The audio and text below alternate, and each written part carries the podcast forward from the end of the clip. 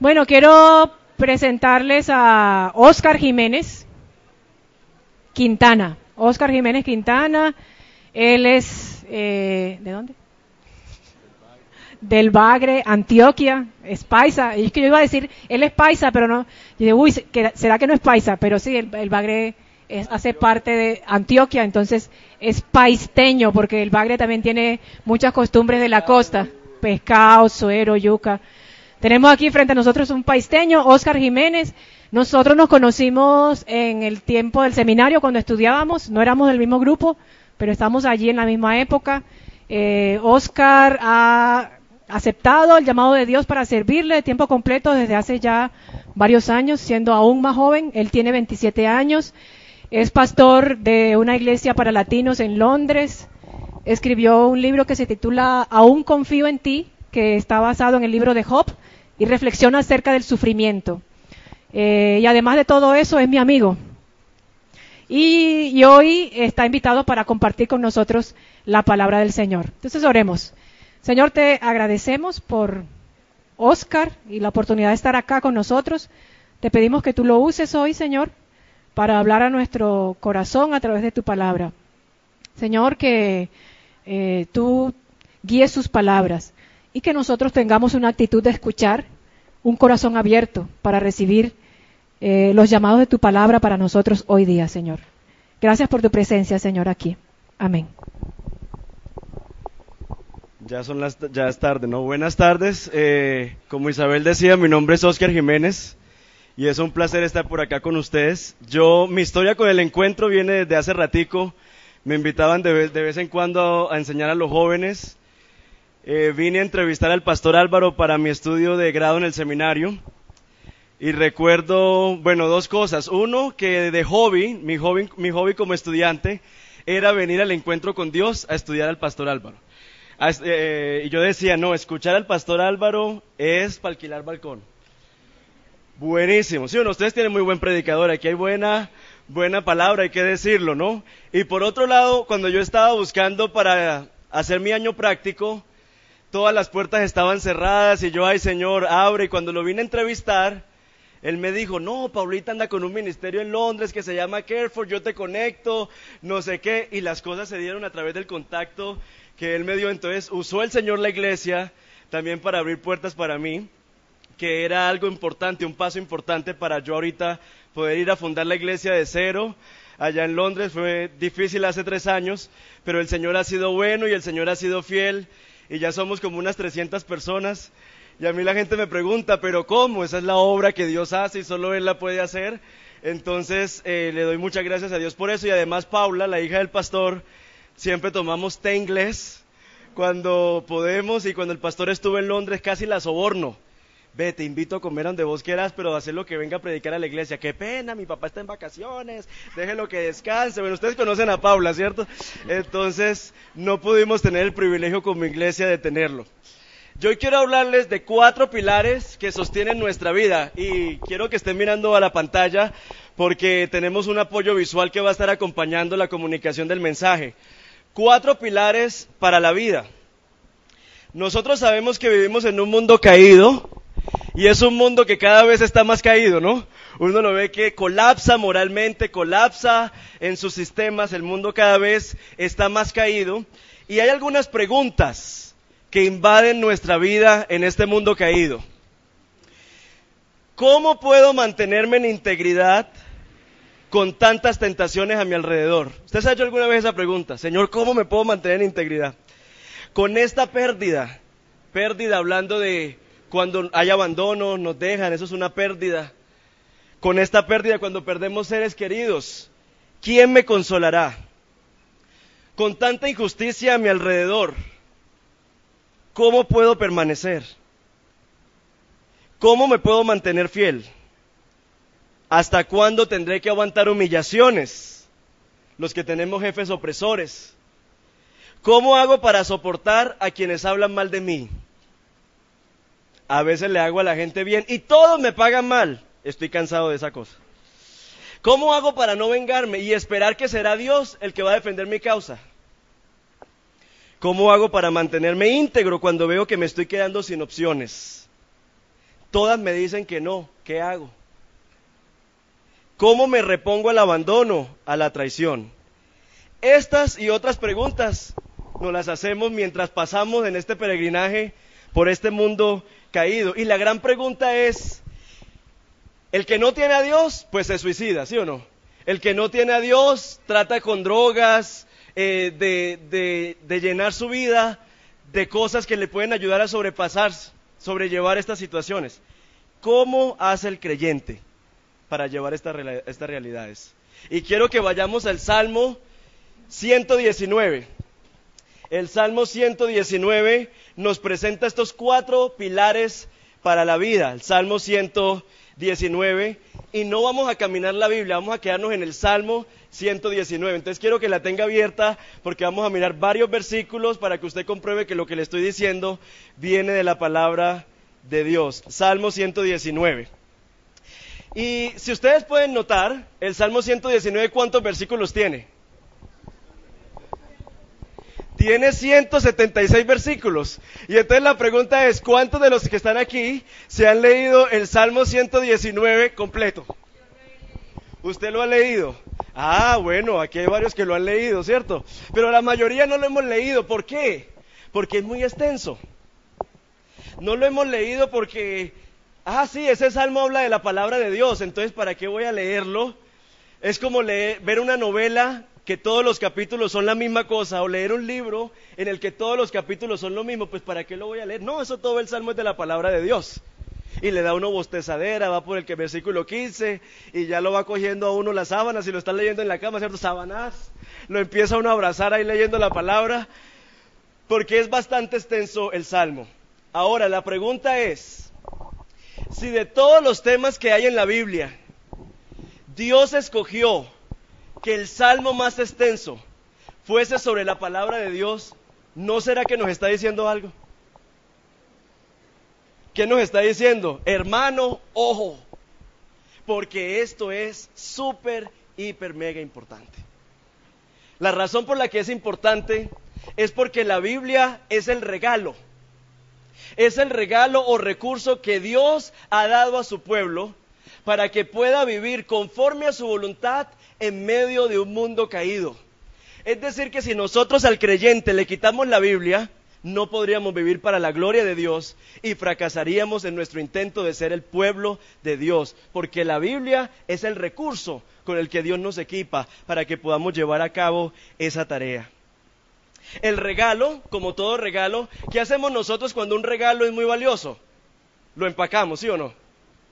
Lo empacamos y lo empacamos de tal manera que el empaque vaya de acorde al precio y al valor del regalo. Asimismo, el salmista se encarga de empacarnos el regalo para que al leer el pasaje no estemos bostezando, no estemos diciendo, qué pereza, esto es tan aburridor. Él nos empaca el regalo y quiero que miremos aquí la pantalla para que miremos un poquito del empaque. Este empaque se pierde en español, pero en el hebreo está empacado de tal manera que llame la atención, de tal manera que 176 versículos uno diga, uy, se me fue rapidísimo. Él lo empacó de tal manera. Miremos por lo menos, en el alfabeto hebreo hay 22 consonantes, y aquí está la profesora de hebreo, entonces la que nos dio clase, Jenin, entonces que Dios me guarde de decir una cosa que no es. En el alfabeto hebreo hay 22 consonantes. Entonces, ¿qué hizo el escritor del Salmo? Dividió el Salmo en 22, 22 secciones. Cada sección tiene 8 líneas. 22 secciones grandes y cada sección tiene 8 líneas. Y cada primera palabra de las 8 líneas comienza con la letra del alfabeto que, por lo entonces, por lo menos A. La primera palabra diría alegría con alegría, ta, ta, ta amor, ta, ta, ta. Es decir, él se tomó la tarea de buscar ocho palabras que comiencen con Aleph, que es la primera letra, y luego Bet y así sucesivamente, para que fuese sonoro, para que no nos aburriera. Por otro lado, el escritor hace otra cosita con el Salmo. Para que no seamos monótonos, usa ocho palabras para hablarnos con respecto a la palabra de Dios. Es decir, que no dice la palabra de Dios, la palabra de Dios, la palabra de Dios, sino que dice la ley del Señor los testimonios del Señor, los caminos del Señor, los estatutos del Señor, los juicios del Señor, la palabra, las promesas del Señor. Ahí tienen las ocho palabras en la pantalla para que sea sonoro, para que no sea monótono, para que nos, enganchemos en la lectura del Salmo 119. Y vamos a ver cuatro pilares. ¿Cuántos pilares tiene la iglesia? Cuatro. Cuatro pilares nos da el Salmo para sostener nuestra vida en medio de un mundo caído. Y los que están después de los pilares pueden ver que en cada, en cada, en cada columna está el nombre de un pilar. ¿Sí o no? ¿Qué pilar está en aquel? Luz. ¿Y en este? Vamos a comenzar con verdad. Vamos a comenzar con verdad. Entonces, ¿todos listos? Salmo 119 abierto. Ok, excelente. Versículo 142 dice, tu justicia es justicia eterna y tu ley es verdad. Versículo 151, cercano estás tú, oh Jehová, y todos tus mandamientos son verdad. Y el Salmo, el versículo 160, que es eh, crucial, dice, la suma de tus palabras es verdad y eterno es todo juicio de tu justicia. ¿Qué significa la suma de tus palabras? Es decir, la, la recolección completa de lo que es tu palabra es lo que constituye la verdad. Para nosotros, la definición de verdad, ¿cuál es? Ay, le dieron la copia. ¿Cuál es la definición de verdad? Para nosotros una cosa que es verdad es que es opuesto a la mentira, ¿cierto? ¿Cómo? Algo que es, que, que es real, algo que no es irreal, algo que es verdad, algo que es mentira, ¿cómo? Algo que es verdadero. Ahora, el salmo va más allá del significado de opuesto a la verdad, o sea, del significado de mentira. El salmo nos está diciendo es toda la suma de sus palabras. Todo lo que Dios nos ha dicho en la escritura constituye el fundamento de la vida y lo que es verdad. Es decir, Dios dijo sea y eso que sea creó la realidad. Esa realidad es verdad. ¿Por qué? Porque su palabra lo dijo. Él dijo, varón y hembra los creó. Esa, eso añade un bloque más a la definición de verdad. Entonces, esa es la definición de Dios. Luego nosotros encontramos que el Señor dice, no comerán del árbol o los diez mandamientos. Ese es otro bloque, así deben caminar. Este es mi estándar de cómo deben caminar. Entonces, la suma de sus palabras es la verdad. La suma de sus palabras. La palabra nos cuenta la verdadera historia del mundo en el que vivimos. ¿De dónde venimos? No venimos del mico, no venimos del mono. Aquí nos dicen, venimos del pensamiento de Dios y Dios nos creó. La Biblia nos cuenta la verdadera historia, nos cuenta el problema, por qué estamos en el caos que estamos. Génesis 3 nos da la razón, nos cuenta la redención que tenemos en Cristo. Y esto es, esto es importante porque vivimos en un mundo que ha creado muchas mentiras. El mundo nos dice que debemos vivir para el poder, que debemos vivir para la fama, para el sexo, para el dinero. Y en la escritura encontramos la única voz que se opone a la voz del mundo. Es decir, hay dos voces. La voz de Dios y la voz de todo el mundo. Entonces la voz del mundo está matizada por la cultura, matizada por la cosmovisión, matizada por la filosofía, pero todo es la misma cosa, es una mentira. Entonces, es la voz del mundo y la voz de Dios que constituye la verdad. Es interesante notar que hablando de las películas taquilleras, las películas que más venden, las películas que hacen hacer fila a la gente, son las películas de ficción. Es decir, esos, esos documentales de la vida real, eso nadie lo ve. ¿Por qué? Porque queremos escapar, queremos ser Thor, el que tiene el martillo poderoso y que va no sé qué. Eso sí es rápido y furioso. Se meten en la autopista del lado contrario, se, eh, caminan, andan, andan, andan, no se estrellan con nadie, todo el mundo abre paso. Eso es lo que nosotros queremos, ficción. No es entonces de sorprendernos porque el mundo anda atrapado en la ficción, porque al mundo le gusta la ficción y no le gusta la realidad. Ahora, como ya les contaron, yo soy pastor por la gracia de Dios únicamente en Londres. Y entonces quiero que me digan ustedes, eh, cuando yo les digo Londres, ¿en qué piensan? Frío. Ay, ¿quién dijo eso? Frío, muy frío. Ah, eso le han dicho. Sí, no, es muy frío, sí, es muy frío. ¿Qué más cuando piensan en Londres? No lo pongas todavía. Bueno, ya lo puso. ¿Qué más? Antiguo, multicultural, tecnológico, la reina, ¿cierto? Los punque... ¿Qué más? No se ve el sol, el palacio, ¿cierto? Todo eso. Bueno, yo quiero hablarles, yo quiero hablarles del reloj. ¿Saben cómo se llama el reloj? Claro. Bueno, como estamos hablando nosotros de la verdad, quiero darles una definición de verdad. Verdad es un medidor de la realidad que está fuera de mí mismo. La verdad es un medidor, la verdad mide la realidad y está fuera de mí mismo. ¿Por qué les pongo el ejemplo del Big Ben? Porque para nosotros en Inglaterra el Big Ben es la realidad fuera de nosotros mismos que mide la verdad de la hora. Es decir, que si yo ando que hora se me paró el reloj, ¿qué hago? Miro a Big Ben. ¿Por qué? Porque ese es el estándar de la verdad. Ahora, ¿qué pasa si yo tengo aquí mi reloj la una y resulta que todos aquí tenemos la una y diez? Yo voy caminando por Londres, me doy cuenta que yo tengo una hora, Ben tiene otra hora. Entonces yo voy un momentico allá donde los que arreglan el reloj, toco la puerta y digo, excuse me. Lo que pasa es que mi reloj dice la una y diez y Ben dice que es la una. Entonces yo vengo para ver si pueden arreglar a Ben y Ben se ajusta a mi hora. Entonces me van a decir, compadre, su reloj puede decir la una y diez. E incluso toda la ciudad puede tener la una y diez. Pero Ben es el estándar. Y ustedes tienen que medirse al estándar de la verdad. La palabra de Dios es el estándar. Nosotros no podemos venir a ajustar, desajustar, cambiar, desorientar la verdad. Esta es la verdad. ¿Y saben qué es lo más interesante? Hablando de investigaciones, siempre que hay un asunto de investigación, descubrieron el descubrimiento.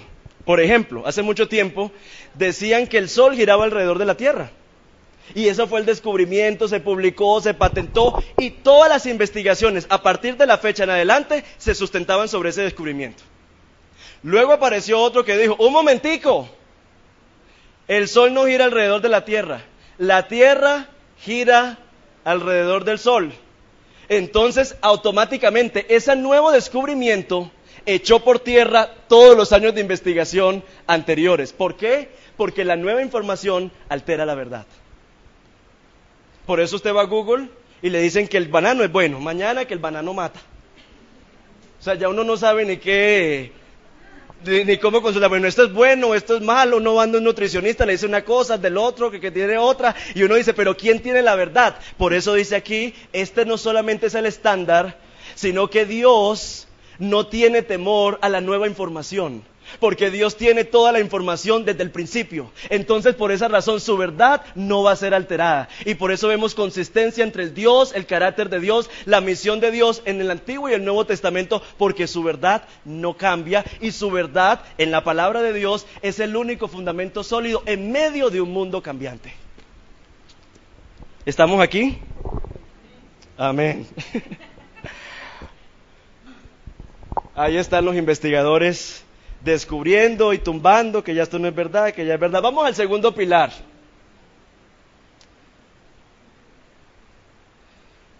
El segundo pilar nos habla de la luz. Es decir, el segundo componente que nos da la escritura es la luz. Y el autor usa tres ilustraciones para hablarnos sobre cómo Dios ilumina el camino. Tres ilustraciones bajo el tema de la luz. Por un lado nos dice, nos habla del camino del Señor. Y sobre el camino nos dice 18 veces en el Salmo. Y el que esté interesado en este estudio con Isabel, yo se los puedo dejar para que lo lean en su casa y lo mediten. 18 veces habla del camino y una vez eh, dice senda, hablando de la Reina Valera. O sea que 19 veces el Salmo hace relación al camino, mostrando que la vida es un camino. Es un proceso por el que debemos transitar. Y en este camino nosotros tenemos que tomar, hay dos, dos maneras de verlo, ¿cierto? Dos caminos. El Salmo 1 lo presenta así. O yo puedo seguir la señalización del mundo y andar para donde va Vicente, ¿sí o no? ¿Que va para dónde? Para donde va la gente. Para donde hay montón. sentarme a tomar té con los escarnecedores y a chismear de todo el mundo y a rajar a todo el mundo, o escoger el camino del Señor. Y según el Salmo 1, ese camino nos lleva a que seamos fructíferos, a que seamos productivos y a que seamos estables. El camino del Señor, la primera vez que aparece esta expresión aparece cuando Dios le habló, habló a Abraham. Y el deseo de Dios era que Abraham y el pueblo de Israel caminaran en el camino del Señor. Eh, ¿Cuál era el camino del Señor? La ética, el estándar ético. Ese era el camino del Señor. O sea, ¿qué le dio el Señor como luz a su pueblo? Un camino. Este es el estándar ético. Les doy la ley para que sepan cómo caminar como mi pueblo. Y entonces, al pueblo de Dios caminar como pueblo de Dios en el camino, entonces las demás naciones iban a ver que el pueblo de Dios era diferente. Y la gente iba a decir, wow, ¿qué es este pueblo? ¿Qué es este Dios? ¿Qué son estas leyes tan maravillosas? Queremos ser como ese pueblo. Es decir, la ley o la palabra de Dios es la única que nos va a permitir cumplir con el propósito de Dios, la misión que Dios nos ha encomendado como iglesia. Sin la palabra no somos diferentes y si no somos diferentes no podemos comunicar el Dios que nos ha llamado. Dice por lo menos el Salmo, ¿cómo mantendrá limpio el joven su camino? ¿Por qué? Por guardar la palabra, no por comprar muchos libros. Ahorita está de moda los tres principios para vender más, los tres principios. Eso ayuda en el, asunto empresarial y todo el tema. Pero ¿cómo guardará el joven? ¿Cómo uno con 27 años, usted con 17, 20, 20 y ya llegando al final de la vida? Los jóvenes de espíritu, ¿cierto? ¿Cómo podemos nosotros todos guardar nuestro camino? Dice aquí, por guardar la palabra. ¿Por qué? Les voy a dar varias razones por las que la palabra a nosotros es el, recurso para guardar el camino. El recurso fundamental para caminar en el consejo del Señor es la escritura. ¿Por qué? Ya vamos a ver por qué. Siguiente, Sam, por favor. Esa es nuestra mente como la de Homero. Pequeñita. Al yo abrir la escritura, la escritura me da acceso a la mente y los valores de Dios. Entonces el cerebro de así se me volvió así. Porque de un momento a otro vengo a tener una sabiduría, una manera de enfrentar la vida que me la proporciona la palabra. Entonces nos da nosotros acceso a la mente, los valores de Dios, en la medida en que nos sumergimos en ellos. La escritura está llena de historias y bibliografías, ¿cierto? Que sirven de modelo.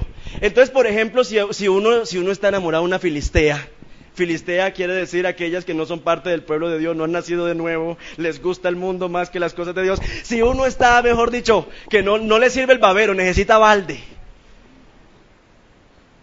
Inmediatamente que se le viene uno a la mente.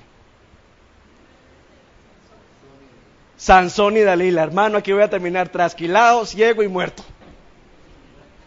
En otras palabras, las historias que hay en la escritura, la bibliografía de todos los personajes, van creando en nosotros un referente y a nosotros nos moldean las experiencias y las historias. Entonces por eso el Señor nos dejó suficientes historias para que se presentó la tentación. José, hay que correr. Eh, tal cosa, hay que hacer. David, no puedo estar mirando por la ventana, ¿cierto? O sea, siempre están esas historias ahí atesoradas en el corazón para asistirnos y moldear nuestro carácter. ¿Estamos aquí? Sí, chévere. Por otro lado, el Espíritu Santo toma del depósito de lo que hemos leído para iluminarnos en el camino. Es decir, Padre, ilumíname. ¿De cómo te va a iluminar? Si la palabra es la lámpara. Él va a tomar de lo que tú has atesorado, has guardado en el garaje de tu corazón y el Espíritu lo va a tomar en los momentos que tú lo necesitas. Entonces, si yo leo poco la escritura, poca guía voy a tener porque el Espíritu Santo está mirando para hacerle entender. Yo sé que no está limitado, pero usa la palabra. Entonces, entre más palabra atesorada, más el Espíritu puede iluminar mi camino. Por eso Colosenses 3:16, el apóstol Pablo dice que la palabra more en ustedes, no que los visite. Si yo solamente leo la Biblia cuando vengo a la iglesia, entonces me visitó la palabra. Pero la, orientación del apóstol Pablo es que la palabra more, habite, haga habitación en ti para que el Espíritu pueda usarla para iluminar tu camino. Por otro lado, todos aquí sabemos que Dios es soberano, que Dios tiene su voluntad y su propósito, y que esa voluntad a veces a nosotros nos incluye de maneras específicas. Pero en la Biblia no encontramos una maqueta que dice, ve José, eh, yo uso el nombre de la ilustración del tren. Aquí estoy tratando de buscar una, el metro. Ven. Le dicen a uno, ven, necesito que vayas. La instrucción de Dios es, montate San Antonio. Me monto en San Antonio. Señor, ¿y para dónde? ¿Cojo para Itagüí o cojo para Bello? Coja para Itagüí. Dios no nos da un mapa de todo el panorama arquitectónico, ah, hablando de la arquitectura, no nos da toda la maqueta con todos los acabados. Sí, hay cosas en las que la voluntad de Dios nos incluye particularmente.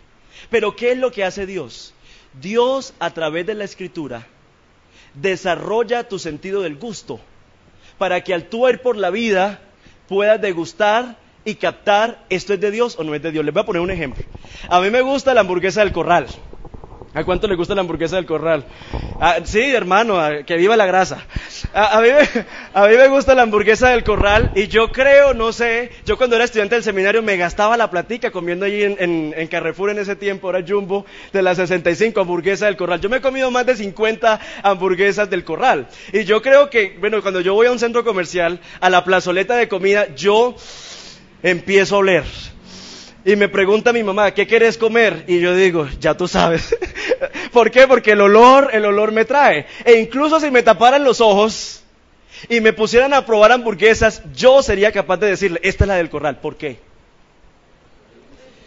Porque he comido tanta hamburguesa de corral que ya es, en mi paladar la sabe identificar. Y lo que quiere Dios es transformar, Romanos 12, cambiar nuestra manera de pensar y esa manera de pensar se cambia a través de la escritura. Entonces usted ha comido tanta escritura que usted puede oler, sentir, saborear los propósitos, plan y pensamientos de Dios en las acciones que tiene que tomar en el día a día y el Espíritu Santo toma eso para guiarte. Por otro lado dice lámpara, entonces pasamos del camino, nos da un camino, ¿cierto? Una directriz, vive así, no te muevas a la derecha ni a la izquierda, nos da una lámpara, la palabra es lámpara. Yo creo que todos se saben ese versículo, ¿cierto? Lámpara es a mis pies tu palabra y lumbrera a mi camino. Salmo 119, 105. Lo particular de esta luz es que aunque es una luz pura, es una luz genuina, es una, un reflejo de Dios mismo, la gente no la busca. Y uno se pregunta, ¿por qué?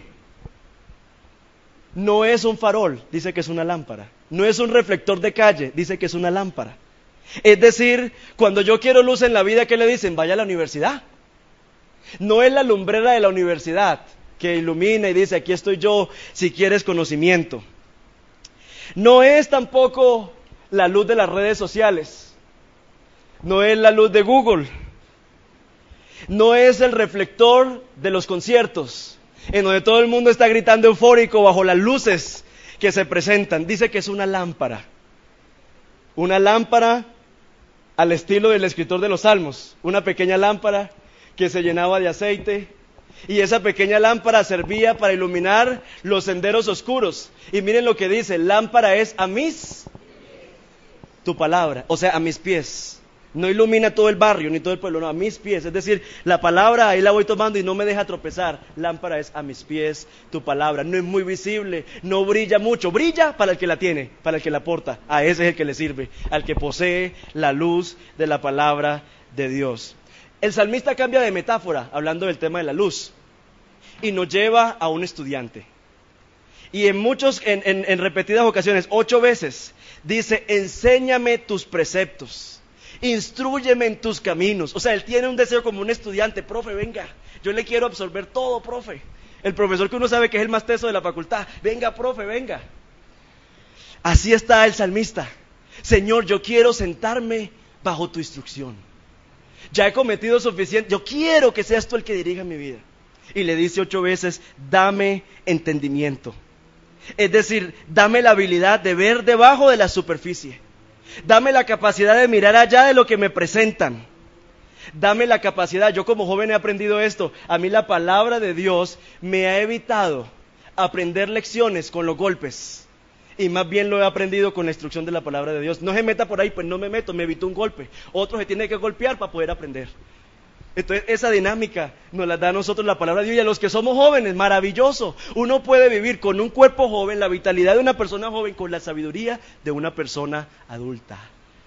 Y no solo una persona adulta, el creador del chuzo.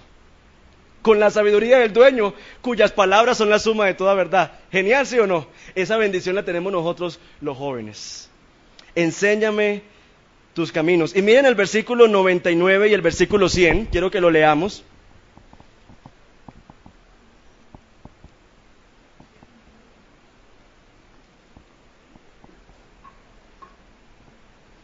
Dice, más que a todos mis enseñadores he entendido. Es decir, yo sé más que todos mis profesores. Y dice aquí, porque tus testimonios son mi meditación, versículo 100, más que los viejos he entendido, porque he guardado tus mandamientos. Es decir, que la instrucción de la palabra te va a dar la sabiduría que ni la universidad, por más que pagues 10 millones de pesos mensuales, te puede dar y la sabiduría que los años tampoco te puede dar. Esa te la da la palabra de Dios. Y por eso es posible que un joven de 27 años esté predicando la palabra de Dios. No porque uno necesita, a mí siempre me dicen, ¿y usted tan joven es pastor? Entonces me toca citar el Salmo 119, versículo 100, para decir, más que los viejos he entendido. Porque no es una sabiduría propia, es la sabiduría que la palabra de Dios nos presta. Tercer pilar, es la palabra de verdad, es la palabra de luz, es la palabra de gracia. Es la palabra de gracia. Y en el Salmo 119, el salmista, o sea, no es un salmo del que acabó de pecar. El salmista en lo más profundo de su corazón le dice a Dios repetidamente, no quiero pecar. No quiero pecar. O sea, es un deseo con desespero por parte del escritor. Yo no sé cuántos hemos tenido ese deseo cuando uno, Señor, yo no quiero pecar, yo no quiero pecar. ¿Qué lleva al salmista a no querer pecar? Vamos a mirar aquí. ¿Qué lleva al salmista a querer evitar el pecado? Que él es consciente de la consecuencia del pecado. Y por eso él dice aquí en el versículo 6, entonces no sería yo avergonzado cuando atendiese a todos tus mandamientos. Me he apegado a tus testimonios, oh Jehová, no me avergüences. Quita de mí el oprobio que he temido, porque buenos son tus juicios. El salmista sabe que el pecado produce vergüenza y sabe que el pecado produce oprobio. Y esa conciencia de pecado es la que lo lleva a no querer pecar.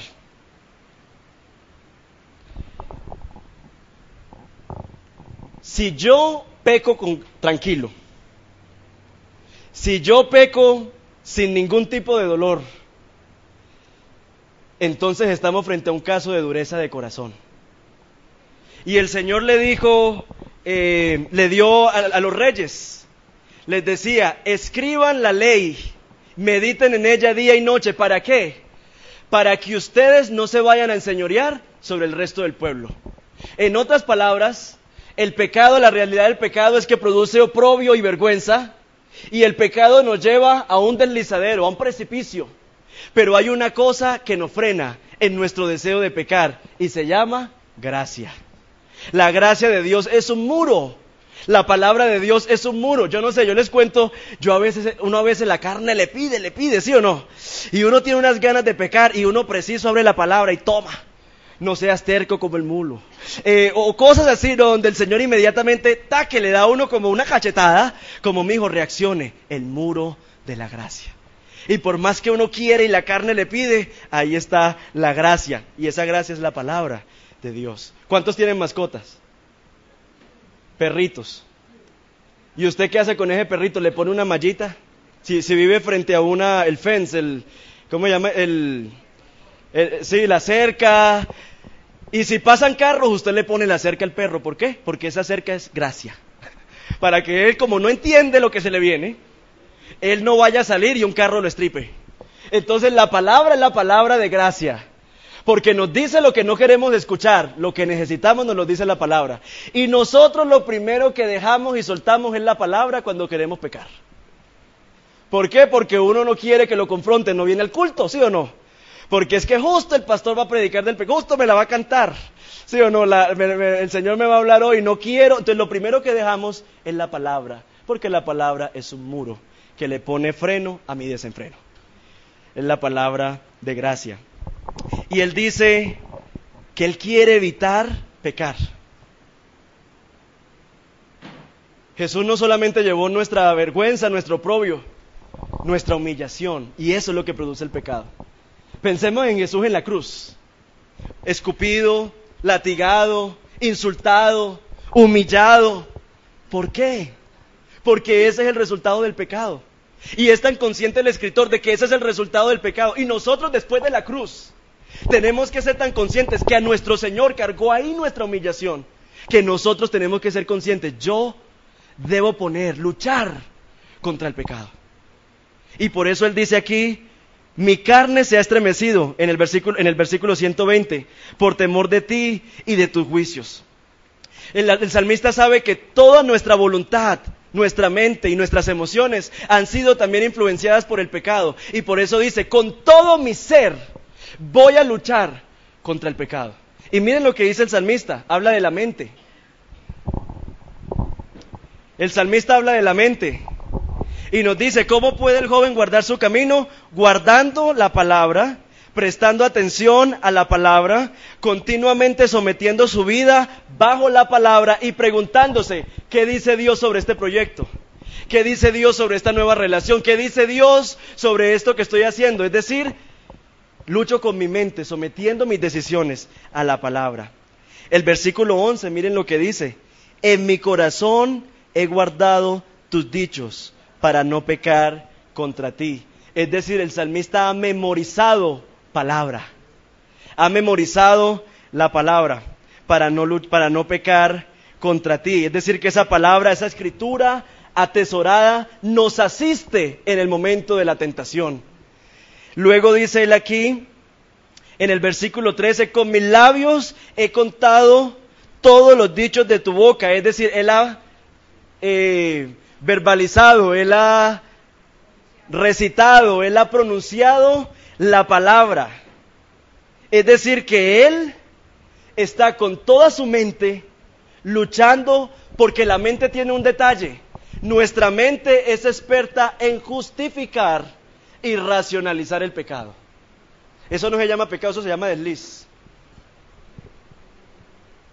Y le buscamos la manera, nosotros somos expertos en eso, en buscarle el punto de quiebre al mandato del Señor, sabiendo que el mandato del Señor Está porque es palabra de gracia.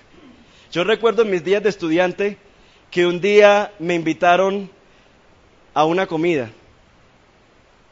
Fui a comer, me dio vergüenza de que no lleve nada, porque bueno, yo, yo soy hijo único, entonces uno pues muy echado. Y entonces yo dije, yo lavo la losa. Y fui a lavar la losa y ta, ta, ta. Tampoco tengo práctica en lavar losa, ya sí porque allá en el campo misionero el Señor le enseña a uno. Pero ya en ese momento no tenía. Y le di tan duro el vaso que lo partí. Inmediatamente se me rompió la mano. Ilustración para el sermón, porque uno, uno como predicador no puede desperdiciar sufrimiento. La ley del Señor es como ese vaso. Si tú la rompes, te rompes. Si yo rompo el vaso, me rompo a mí mismo. Así que la ley no es nuestra enemiga, la ley es un muro de gracia.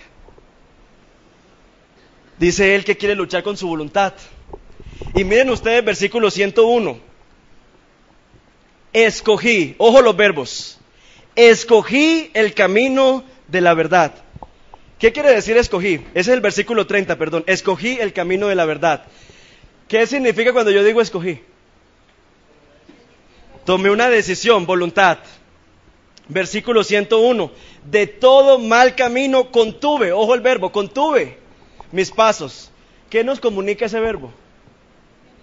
Me negué a andar. Contuve mis pasos, no decidí caminar por este camino. Todos nosotros pecamos. Primera de Juan 1.10 dice que si alguno dice que no ha pecado, hacemos a Dios mentiroso, ¿cierto? Todos pecamos. Mas esta realidad no nos exime de la responsabilidad en la decisión. ¿Y sabe por qué? Porque cuando quitamos la responsabilidad, quitamos la oportunidad del arrepentimiento. Cuando yo quito la responsabilidad, sino que la justifico, entonces no puedo venir a Dios en arrepentimiento, porque yo mismo me justifiqué. En cambio, cuando yo no me justifico, yo sé que necesito la justificación, pero de Dios. Entonces vengo a Él en arrepentimiento. Y Jesús en Mateo 18 fue muy enfático. Si tu ojo te es ocasión de caer, sácatelo. Si tu mano te es ocasión, córtatela. Obviamente eso es metafóricamente, ¿cierto? Y no la iglesia estaría llena aquí de, de, tuertos y de mancos y de cojos, ¿cierto? Pero está hablando de la radicalidad que debemos tener en nuestra voluntad para erradicar el pecado en nosotros. Estamos hasta aquí, hermanos, ¿sí? Emociones. Dice él, voy a luchar con mis emociones también. Versículo 53. Indignación y horror se apoderó de mí a causa de los inicuos que dejan tu ley. Dice en el 128, he aborrecido todo camino de mentira. Esas son palabras fuertes, no, he aborrecido todo camino de mentira. Versículo 158, veía a los prevaricadores y me disgustaba porque no guardaban tus palabras. La mentira aborrezco y tu ley amo. Aquí hay una persona que está tan saturada de la palabra de Dios que sus emociones son un eco de las emociones de Dios mismo. Por eso en el versículo 136, Él dice, ríos de aguas, ojo, escuchen esta metáfora, ríos de aguas descendieron de mis ojos porque no guardaban tu ley. Yo sé que las mamás botan ríos de agua por sus hijos que no están con el Señor, ¿cierto? Los papás también. O una situación, perdí la empresa, ríos de agua, lo que he construido toda mi vida. Aquí el salmista dice, sí, que ríos de agua boten tus ojos cuando ves que el nombre del Señor es profanado y la ley del Señor no es guardada. Christopher Wright, un escritor inglés, dice, cuando pecamos sin preocuparnos, hemos perdido contacto con el corazón de Dios. Cuando podemos presenciar o ver el pecado en la vida de otros, o verlo por televisión o en el mundo a nuestro alrededor sin ningún sentido de dolor, hemos perdido contacto con el corazón de Dios. Es decir, si aquí salen a dar un anuncio sobre lo que está pasando en la sociedad y yo no me mosqueo, no me preocupo, yo he perdido contacto con el corazón de Dios. Así que lo que hace la palabra al tú leerla es mantenerte en contacto, mantenerte sensible al corazón de Dios. Después de todo esto, el salmista varias veces repite, en tu misericordia, venga a mí tu misericordia, mírame y ten misericordia. Es decir, el salmista dice, Señor, yo tengo que dar la lucha en mi mente, en mi voluntad y en mis emociones, pero en última sé que es tu misericordia y tu gracia la respuesta para mi pecado. Y tengo que venir a ti. Entonces la gracia no me exime de la lucha porque es que ya yo estoy en la gracia, mi hermano. No, la gracia no me exime de la lucha. Es decir, si sabes de qué te salvó, vas a luchar con todo tu ser por vivir para Él. Cuarto pilar. Entonces tenemos primer pilar, verdad. Segundo pilar, luz. Tercer pilar y cuarto pilar, vida. Trece, de 13 a 14 veces el salmista dice, Dios dame vida. Dios restaurame, avívame Señor. Es decir, cuando uno está, término rolo, en la inmunda, que uno le dice, Señor, ayúdame, socórreme, sácame de aquí. El salmista lo dice de 13 a 14 veces. Dice, haz bien a tu siervo, que viva y guarde tu palabra. Abatida hasta el polvo está mi alma. Versículo 25. Abatida hasta el polvo está mi alma. Vivifícame según tu palabra. Versículo 28, se deshace mi alma de ansiedad. Ojo esa expresión, se deshace mi alma de ansiedad. Siento que este problema, que esta aflicción es tal que se deshace mi alma de ansiedad. Susténtame según tu palabra. Según el salmista, hay varias cosas que quitan, absorben, quitan la vida de Dios en nosotros y vamos a verla. Aquí tenemos a este, a este paciente que ha ido a un examen de sangre y estas cosas le quitan la vida, la fuerza al paciente, según el Salmo 119. La depresión y la ansiedad es lo primero. ¿Qué pasa cuando una persona está deprimida? No quiero vivir. No tengo deseo de hacer las cosas ni de lavar la losa, ¿sí o no? ¿Cómo? Nada le importa. Y es que yo no le encuentro sentido a la vida. Y es increíble que aunque vengamos a la iglesia, podemos vivir con un sentido como de, yo qué estoy haciendo aquí, pero yo por qué vivo como con esta amargura, en esta depresión.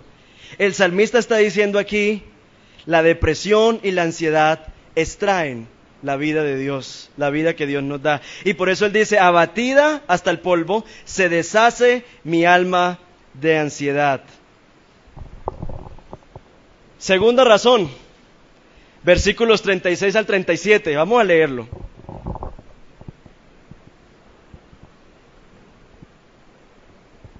Inclina mi corazón a tus testimonios. ¿Y no a qué? Y no a la avaricia. Aparta mis ojos que no vean la vanidad. Avívame en tu camino. ¿Qué es otra cosa que quita la vida de Dios en nosotros? La vida enfocada en sí mismo. ¿Usted cree qué vida le da a usted verse al espejo todo el día? Yo no estoy en contra del gimnasio. Pero yo llegó un tiempo que me, obsesioné, me obsesioné pues y todo el asunto y, ustedes saben cómo es que camina uno y todo el asunto. Y yo por espejo que pasara, eso me miraba. Sí o no, uno como que se mira, ¿cierto? A ver cómo es que, cómo es que va shape, ¿sí o no? La, aquí eh, las manos y el pecho y el abdomen y no sé qué. Y llegó como un punto de, de ay, no voy al gimnasio y me siento mal. ¿Qué es lo que me pasa? Esto no me está dando vida. Porque eso se llama vanidad. Y la vanidad es enfocarme en mí mismo y no en Dios. Entonces todo lo que me enfoque en mí mismo me va a dejar vacío. ¿Por qué? Porque yo no tengo vida en mí mismo. Yo necesito de Dios. Es decir, yo soy como un celular. No vivo cargado, necesito cargarme. Como un computador necesitamos cargarnos. Y nos vamos a cargar de cualquier cosa. Y aquí el salmista está diciendo, cuidado con visitar gasolineras que no son Dios nos está diciendo aquí, cuidado con la vanidad. Yo no estoy diciendo aquí que andemos todos locos por ahí, sino que todo en su debida medida, ¿cierto?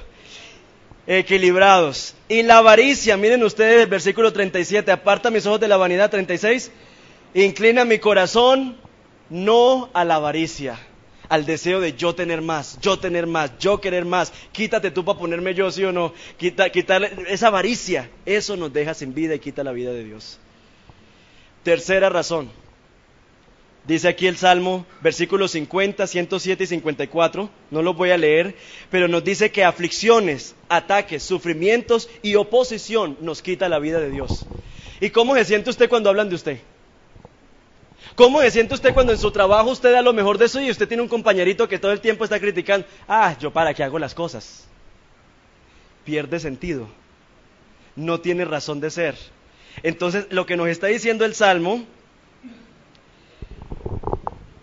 es que cuando nosotros nos sentimos sin poder dar un paso más, podemos venir a la, palabra de Dios y decirle al Señor, avívame, renuévame, restaurame. ¿Bajo qué méritos el autor pide que lo restauren?